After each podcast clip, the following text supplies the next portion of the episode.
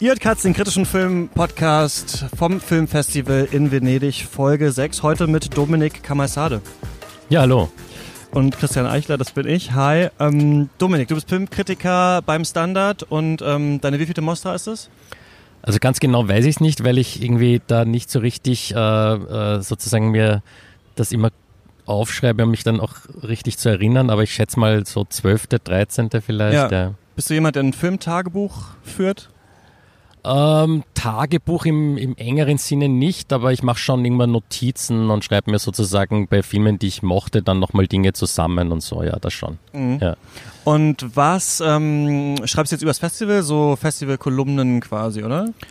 Also von der äh, Biennale mache ich im Grunde genommen so klassische Festivalberichte, die sozusagen so ein bisschen Hintergründiges bringen und dann halt meistens so zwei, drei Filme äh, ähm, sozusagen zusammen, zusammendenken. Ja, ja. Ähm, genau, also keine, keine Kritiken im, im engeren Sinne, dass man jetzt irgendwie die ganzen Filme oder so schon besprechen würde. Ja. ja. Wir sind jetzt so knapp eine Woche da. Wie geht's dir? Ja. Wir sind ja draußen wieder. Das Wetter ist immer noch top. Ein Tag war irgendwie mal so Regen, aber jetzt ist schon wieder davon eigentlich nichts äh, zu sehen. Aber ich habe das Gefühl, so langsam schlaucht es ein bisschen. Also geistig merke ich so ein bisschen. Ich weiß nicht, wie es dir geht. Ja, das ist immer so. Es gibt, glaube ich, noch so ne? in einer Woche gibt es mal irgendwie so diesen, diesen klassischen Festivalhänger, wie man ja. in Wien sagt, ja. ja äh, wo man dann irgendwie aufwacht und äh, eigentlich gar keine Lust hat, zuerst ins Kino zu gehen.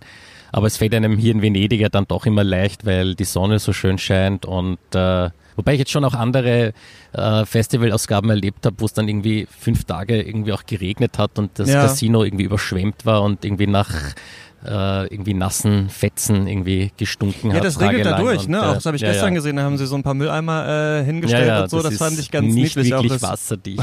bröckelt ein bisschen die Fassade. Ich wohne ja noch auf dem Festland, äh, da in so einem Airbnb und fahre immer jeden Tag hier rüber und da ist auch, äh, war die ganze Straße auch geflutet. Also es hat schon fast mhm. so in die Wohnung reingeschwappt und ich hatte natürlich auch keine Regenjacke dabei oder so, aber da lag ein Schirm, aber dann habe ich kurz gewartet, dann ging's noch. Aber ähm, ja, ja finde ich eh interessant. ein Gewitter gehört dazu. Also ja. das ist schon, ist auch immer sehr dramatisch. Ich finde, das hat aber eh so eine, weißt du, so eine leichte Tragik auch in Venedig zu sein, weil man sich so denkt, okay, wie lange wird es die Stadt eigentlich noch geben? So, also ne, mhm. wenn der Meeresspiegel ansteigt und so der Klimawandel kommt, so das finde ich auch irgendwie, musste ich jetzt auch öfter dran denken.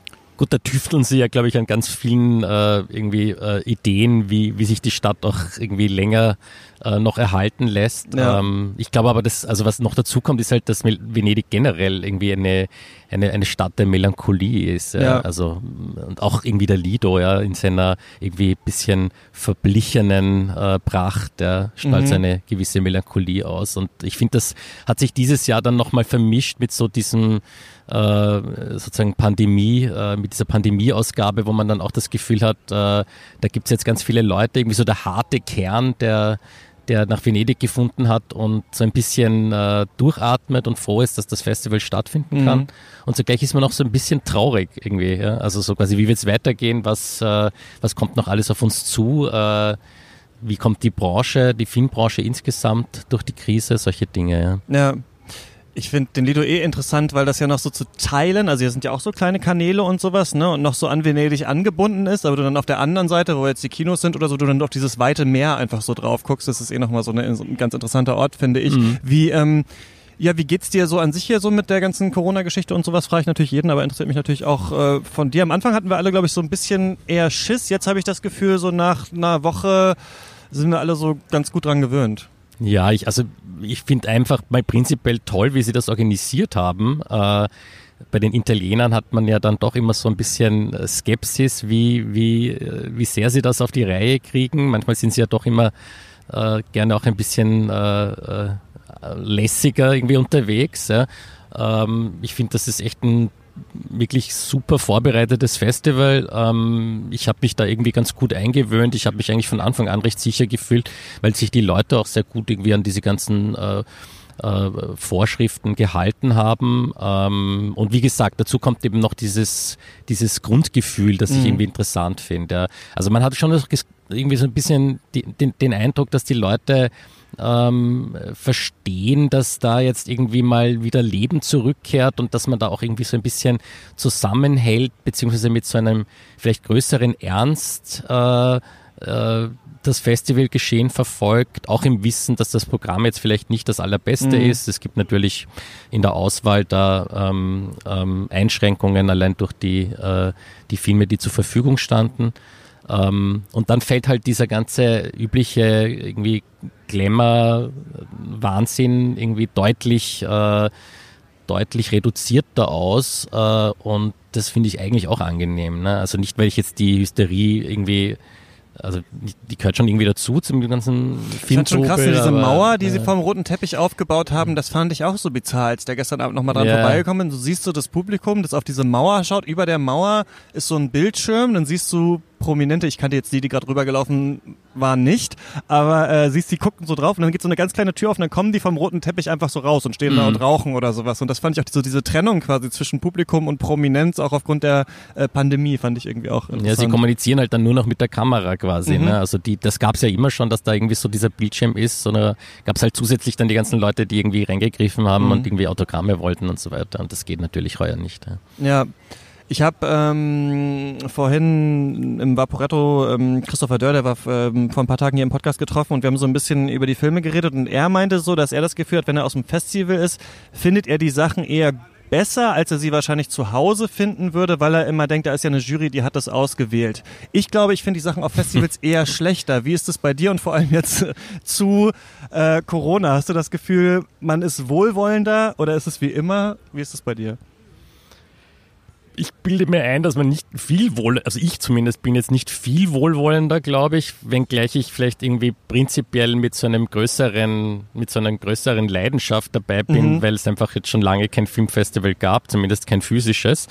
Ähm, ähm, generell würde ich sagen, dass man die Filme fast auf einem Festival kritischer sieht als, als, als zu Hause und dann irgendwie, wenn man draufkommt, dass, äh, oder wenn man die Filme dann wieder sieht, also ich schaue mir die ja dann meistens äh, nochmal an, äh, wenn sie dann starten und dann komme ich drauf irgendwie, wie wie toll der eigentlich oder dass der viel toller ist, als ich ihn in Erinnerung hatte, weil man im Festivalgeschehen dann manchmal schon so ein bisschen äh, mürbe wird und, und, und, und die Filme vielleicht nicht ganz so irgendwie hochhält, wie man sie vielleicht im, im, im Vergleich dann zum Alltagsprogramm hochhalten sollte. Es ja. fallen einem auch so Muster so stark mhm. auf, finde ich irgendwie. Also ich finde, es fallen einem, wenn man so drei, vier Filme am Tag sieht und das über mehrere Tage, viel stärker so Gemeinsamkeiten in Charakterkonstellationen, Soundtrack, Kamera oder sowas auf und denkt sich so, das habe ich jetzt schon dreimal gesehen, mich interessiert jetzt eure Lebensgeschichte nicht mehr so richtig. Mir ging das so bei einem Film, das war mein erster Walkout bei diesem Festival Laila in Haifa von Amos Gitai, den ich gestern Abend äh, gesehen habe, der, wo es eigentlich um ne, fünf Frauen geht, die in so einer Kunstgalerie, Schrägstrich Bar in Haifa aufeinandertreffen,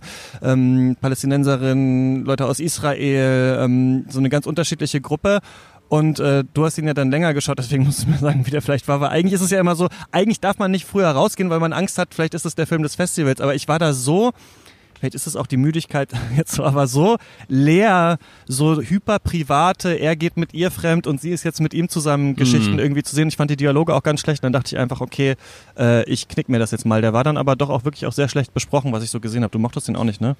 Nee, ich kann den leider jetzt nicht irgendwie Ehren retten. Obwohl Amos Gitai jetzt schon ein, ein, ein, ein, sehr irgendwie interessanter Regisseur ist, der schon irgendwie eine ganz tolle und auch irgendwie sehr wechselhafte irgendwie Karriere äh, hinter sich hat. Äh, ist auch der letzte Film, der ja äh, so ein, ein, ein Polit, eine Polit-Doku war, äh, die, die super spannend war. Die war eh auch hier im Lido. Der gestern war irgendwie sehr merkwürdig, unausgegoren. Du hast vollkommen recht, die Dialoge waren teilweise wirklich extrem hölzern. Äh, auch das Schauspiel irgendwie ungelenk. Mhm. Äh, ich fand auch irgendwie den ganzen, das ganze Sounddesign irgendwie so, als wäre irgendwie die letzte die letzte Tonmischung. Normalerweise sind jetzt technische Dinge nicht so das, an dem ich mich zuerst stoße, aber irgendwie ja. hat der Film so richtig roh gewirkt, ja, äh, als wäre er so ganz schnell irgendwie ähm, äh, runterproduziert worden. Ähm, wobei jetzt natürlich diese Dialoge schon auch so eine geopolitische Idee hatten, also das Verhältnis von äh, Palästinensern in Israel, äh, Israelis zu Palästinensern äh, etc. über so libidonöse Verhältnisse mhm. ähm, aufbrechen, äh, hat er versucht aufzubrechen und das hat aber irgendwie gar nicht funktioniert. Ja. Gerade warst du in einem Film, der eigentlich, ja, jetzt ja, du hast es vorhin im Vorgespräch zu mir gesagt, eigentlich ein Zeitdokument ist, ne? Ähm, Hopper, Wells, es geht um Orson Welles und Dennis Hopper und die sitzen einfach zusammen zwei Stunden, die beiden Regisseure, und reden miteinander, ne? Wann war das? Genau. 1970 oder so? Ähm, ja, es war kurz nach, äh, nach Easy Rider, Mhm. ich glaube 69 äh, oder schon 70. Ähm, und das ist so ein ähm, 140 Minuten langes Gespräch. Es sitzen ja schon noch ein paar andere Leute, äh, eine, eine junge Frau und, und, und, und so dabei. Und äh, man sieht Wales eigentlich nie. Der stellt so aus dem aus dem Off irgendwie seine Fragen und es ist ein super spannendes Zeitdokument als äh, äh, Hopper in dem Moment quasi so als die neue äh, Gegenkultur-Ikone, wenn man so will, gilt und, Ja. und, und, und Wales sozusagen als der alte Sir irgendwie des äh, ähm, ähm, äh, Hollywood-Kinos, äh, der, der quasi jetzt auf die jüngere Generation blickt Ja. und irgendwie sehr stark auf seine politische ähm, ähm, sozusagen Rolle als, wenn man so will, Generationensprecher oder als äh, ähm, ähm, Revolutionär, ja, letztlich äh, äh, irgendwie festnageln will und, und Hopper lässt das irgendwie nicht mit sich geschehen und weicht aus und, und, und ist sozusagen äh, im, im ersten Drittel eigentlich vor allem cinephiler äh, Filmbegeisterter, der ständig versucht, sozusagen den Ausweg ins Kino zu nehmen. Äh, es gibt dann noch Längen und, und, und, und, und, und, und sehr redundante Stellen, Mhm. aber es ist irgendwie spannend, wie, wie, wie sehr sozusagen dieses Gespräch dann auch einfach von, vom Zeitgeist gesättigt ist. Ja? Also von, von, von einer Zeit, wo quasi die ganze ähm, äh, die ganzen Bürgerrechtsbewegungen äh, äh, die Hippie-Bewegung selber irgendwie an so einen Moment geraten, wo dann alles sozusagen auch möglicherweise schon ins Gegenteil wieder kippt. Ja. Hast du die oder ihr Werk und ihren Blick so dann auch erkannt, so in den Charakteren und also clashen da auch so zwei Arten des Kinomachens irgendwie aufeinander? Ähm, nicht in der, also nicht, nicht wirklich, weil Wales jetzt sozusagen schon eher so der Fragensteller ist und jetzt wenig über seine, seinen, seinen Blick auf, den, auf das Kino irgendwie verrät. Äh, äh, wenngleich er gerne lange Fragen stellt und so. aber, ähm, äh, aber, aber es gibt dann schon so Stellen, wo sie kommunizieren und wo man das Gefühl hat, okay, da geraten jetzt irgendwie unterschiedliche äh, Sichtweisen auch irgendwie des, des künstlerischen Schaffens irgendwie aufeinander, beziehungsweise differenzieren sie sich dann irgendwie so gegenseitig. Ja? Ähm, ähm, also es geht dann, weiß ich, um die, um die Frage quasi, äh, äh, also sehr persönliche Dinge auch, ähm, äh, wenn man ähm, äh, wenn man einen Film macht, ob man dann äh, Dinge äh, herausfinden will, die man sich quasi selber verschweigt. Das ist dann so ein Begriff, auf den sie sich zum Beispiel einigen können, Okay. dass das etwas ist, was, was, was den künstlerischen Schaffen, Schaffensprozess vielleicht überhaupt ausmacht. Ja. Ich wollte heute eigentlich auch noch ein paar mehr Filme sehen, habe es aber leider nicht geschafft, weil ich was anderes arbeiten musste vorhin und dann zu spät kam, auch zu diesem Film ähm, leider. Ich wollte mir heute eigentlich noch ähm, One Night in Miami, das Regiedebüt von Regina King, anschauen. Das hast du geguckt, ne? Mhm. Wer sind die drei? Ist es äh, also Muhammad Ali, Cassius Clay, dann Malcolm X und wer ist der dritte? Ähm, Sam Cooke okay. äh, und, und Jim Brown. Jim Brown ist ein Football-Star dieser Mhm. Zeit gewesen und, und Sam Cooke ist insofern die fast vielleicht wichtigste Figur, weil sie halt so die, die Antagonistenfigur ist. Ähm, die anderen sind sozusagen ja irgendwie schon von äh, Malcolm X gewissermaßen, wenn man so will, bekehrt worden, Mhm. ähm, ähm, stehen hinter der Bewegung und, und Cook verkörpert eben sozusagen einen anderen Weg. Äh, das ist dann so der ganz zentrale Schlagabtausch im Film zwischen Malcolm X und, und Cook, der eben sagt, quasi, es gibt auch einen anderen Weg als diesen äh, von ihm eben zu ähm, ähm, äh, also er, er kritisiert letztlich an, an X, dass er, dass er ähm, zu äh, vehement irgendwie äh, alle auf eine Linie bringen will, beziehungsweise halt auch irgendwie den Antagonismus befördert und, und Cook meint dann, dass er quasi äh, mit seiner Arbeit als, als nicht nur ähm, äh, Interpret, sondern eben auch als Musikproduzent irgendwie mehr für oder mindestens gleich viel für die schwarze Sache gemacht hat wie, wie, Ja. wie X mit seinen, mit seinen politischen Bestrebungen. Ja. Wie fandst du den Film? Ähm, ähm, es ist ich würde sagen, es ist irgendwie ein, ein eher konventionelles Werk. Ja. ja. Ähm, interessant daran ist halt, dass es irgendwie vor allem im ersten Drittel oder so ein paar sehr schöne Szenen gibt, wo man halt ganz stark merkt, dass es hier jetzt um eine, einen, einen genuinen schwarzen Blick quasi auf, auf, auf Zeitgeschichte gibt. Äh, äh, ich fand dann dieses, dieses Kammerspiel, äh, das den Hauptteil des Films bildet, das ja auch auf einem Theaterstück äh, beruht, ja. ähm, ähm, jetzt äh, irgendwie so ein bisschen unergiebig, ja. Ähm, also es ist für, für, Leute, die sich sozusagen mit diesen Figuren noch nicht viel auseinandergesetzt haben, ein sicher ganz interessanter Film. Für mich war filmisch jetzt, also auch visuell äh, äh, eher, eher ja, äh, ein bisschen, ein bisschen monoton. Ja. Mhm. Ich gehe gleich in äh, Notono und den hast du schon gesehen, als eines deiner Highlights, genau. oder? Ja, also. Kannst du erklären, worum es da geht?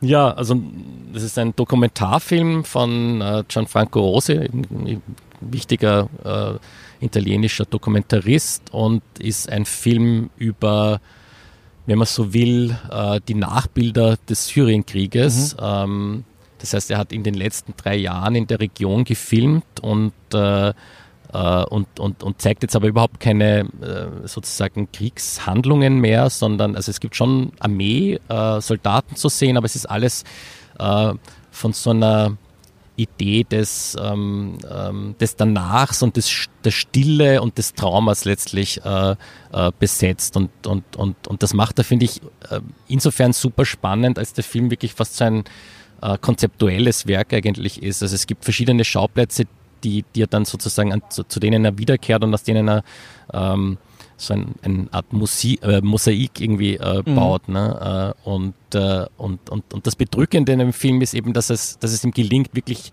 mit, mit der Stille und, und mit der Zurückhaltung und mit, ähm, ähm, mit, mit, mit, mit, mit sehr einprägsamen Bildern, aber sehr poetischen Bildern letztlich auch ähm, äh, umso eindrucksvoller so ein, so ein Gefühl einer, einer menschlichen äh, und, und, und, und letztlich nationalen Katastrophe zu beschwören. Ja, also bis hin zu Kindern, die ähm, äh, und das ist dann eigentlich der Moment, wo er dann das erste Mal eigentlich konkret äh, über, über ISIS, also den islamischen Staat spricht, der Film, äh, wenn die Kinder dann in ihren Bildern, die sie vom Kriegs, äh, die sie vom, den sie vom Krieg gemalt haben, irgendwie nochmal ihre, ihre, ähm, ihre Eindrücke schildern, ja, und wirklich erschütternd ist auch, ja.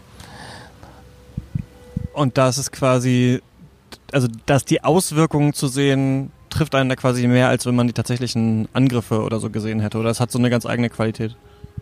Ja, also es geht jetzt gar nicht vielleicht so, so sehr um, um, um das Be Be betroffen werden, mhm. äh, aber es ist ein Film, der sozusagen, der sich auch diesen, diesen, diesen früheren Bildern sozusagen indirekt stellt. Also man sieht zum Beispiel auch irgendwie äh, so kurdische äh, Soldatinnen, die dann in einem Laptop irgendwie einen, einen Einsatz irgendwie, man weiß jetzt nicht genau, ist das ein Einsatz oder ist das nur eine Art äh, Feuerprobe, mhm. äh, nochmal schauen. Also diese Bilder kommen sozusagen immer nur indirekt rein, auch über ein Theaterstück, wo, wo dann so, sozusagen visuelle Zuspielungen erfolgen. Ja. Aber was sozusagen, worauf Rosi halt irgendwie mehr aus ist, ist sozusagen irgendwie ein Bild dafür zu finden, wie die Menschen nach dem Krieg einfach also ob und wie sie weiterleben können. Ja. Äh, und, und, und er findet eigentlich im Grunde genommen halt äh, logischerweise ähm, ähm, eher eher sowas wie eine, wie eine gesellschaftliche Katatonie, wenn man so will. Ja, also die Leute mhm. sind halt unglaublich äh, belastet, ja, und und und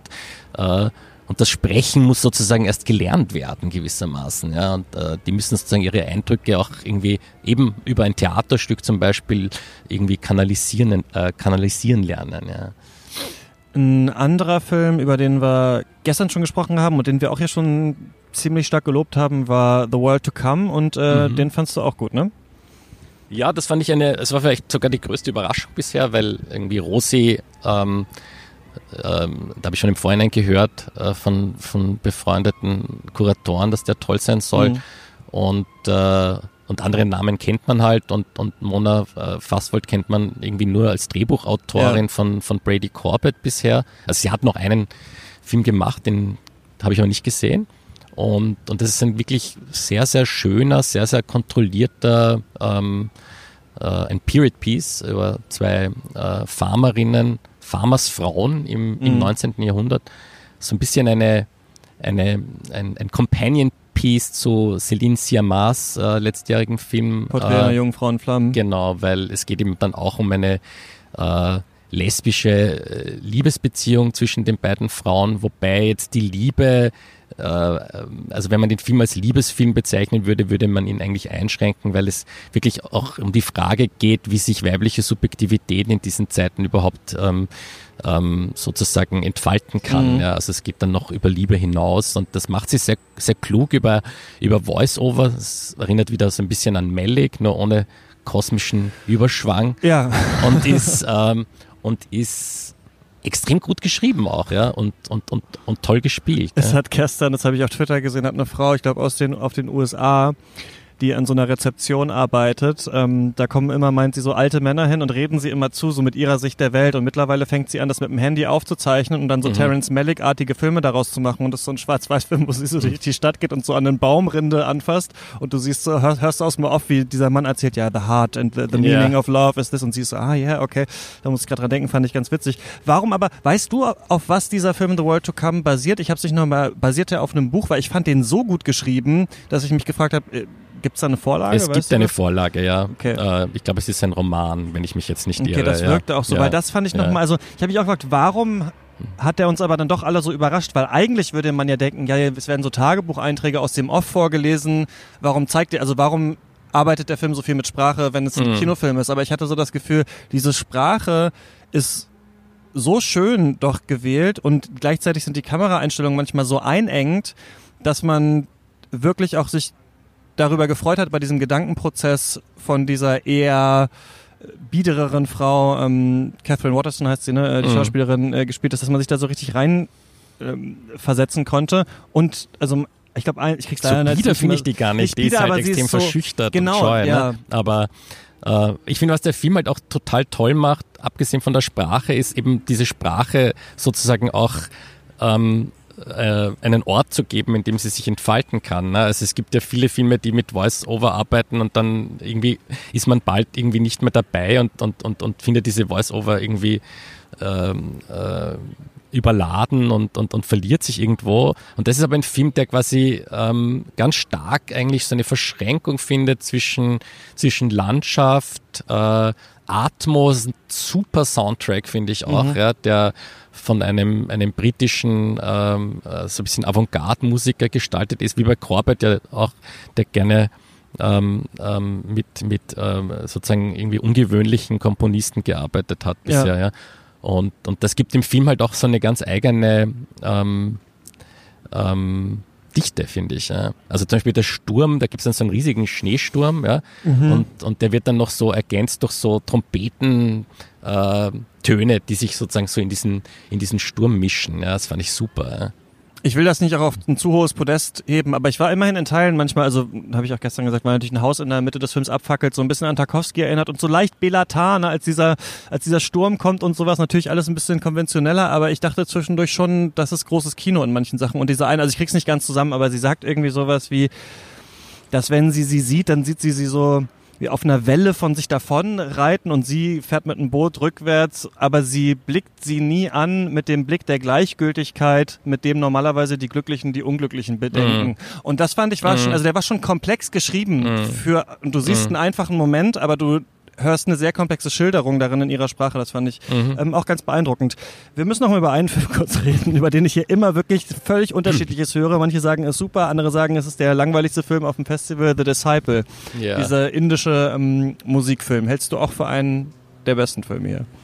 Genau, also das ist für mich einer, ich habe glaube ich vier jetzt, irgendwie drei, über drei haben wir jetzt geredet oder zweimal geredet, das ist jetzt der, der dritte, äh, den ähm, ähm, den finde ich auch außergewöhnlich. Das ist vielleicht sogar, also die anderen beiden bewegen sich ja dann doch irgendwie noch in so bestimmten ähm, Settings, die man äh, entweder jetzt aus, aus, aus dem Genre-Hintergrund kennt oder die ja. man aus dies, von diesen Regisseuren kennt.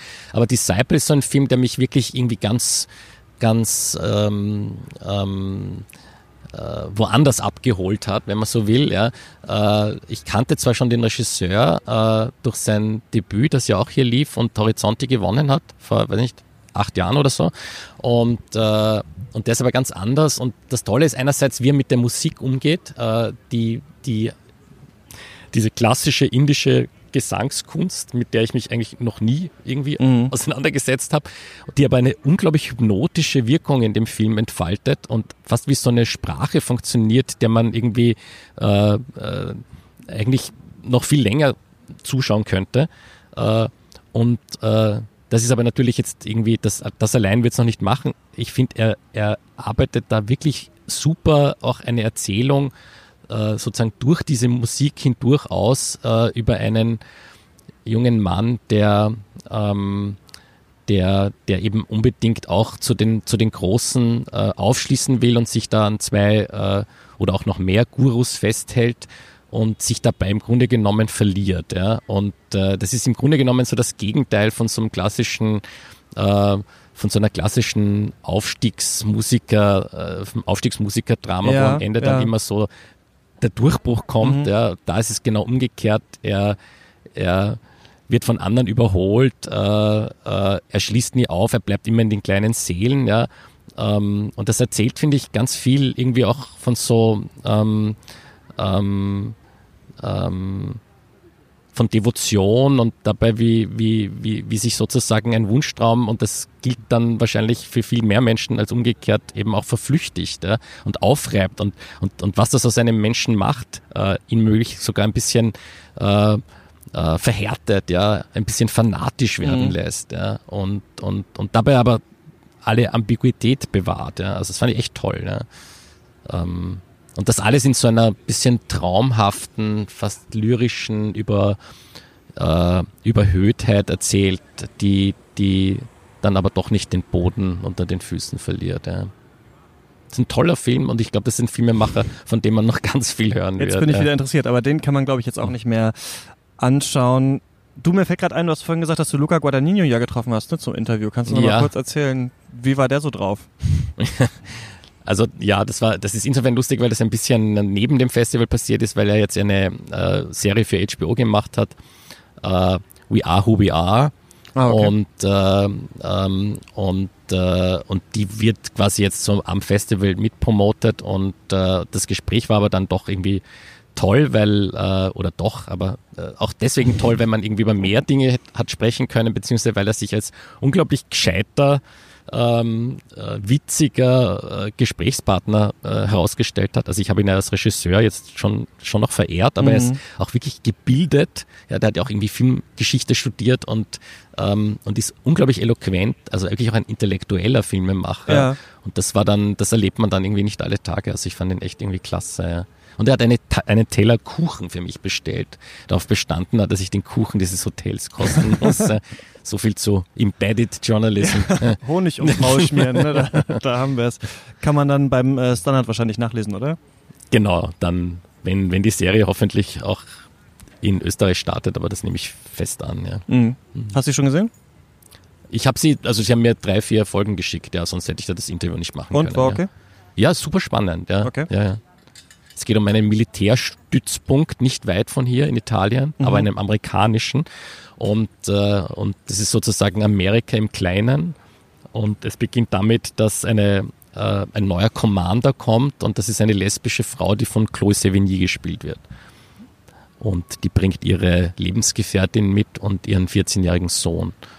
Ähm, und, und spielen tut das Ganze ähm, ähm, sozusagen während der letzten, also bei der, der, der sozusagen Kampagne äh, der letzten Präsidentenwahl äh, vor vier Jahren. Das heißt, man, man, man hat auch einen Eindruck von dem, dem aufkommenden Trumpism, wenn man so will. Ja. Mhm. Klingt ja, klingt komplex, klingt spannend. Ja. Ähm, freue ich mich drauf. Und ich freue mich auch sehr darüber, dass du mit mir äh, geredet hast. Jetzt waren wir doch wieder eine halbe Stunde lang. Äh, ah, ja. Danke für deine Zeit. Man findet dich auf Twitter, verlinke ich in der Podcast-Beschreibung. Und ich wünsche dir noch ein schönes Festival. Ja, danke. Danke für die Einladung. Tschüss. Ciao.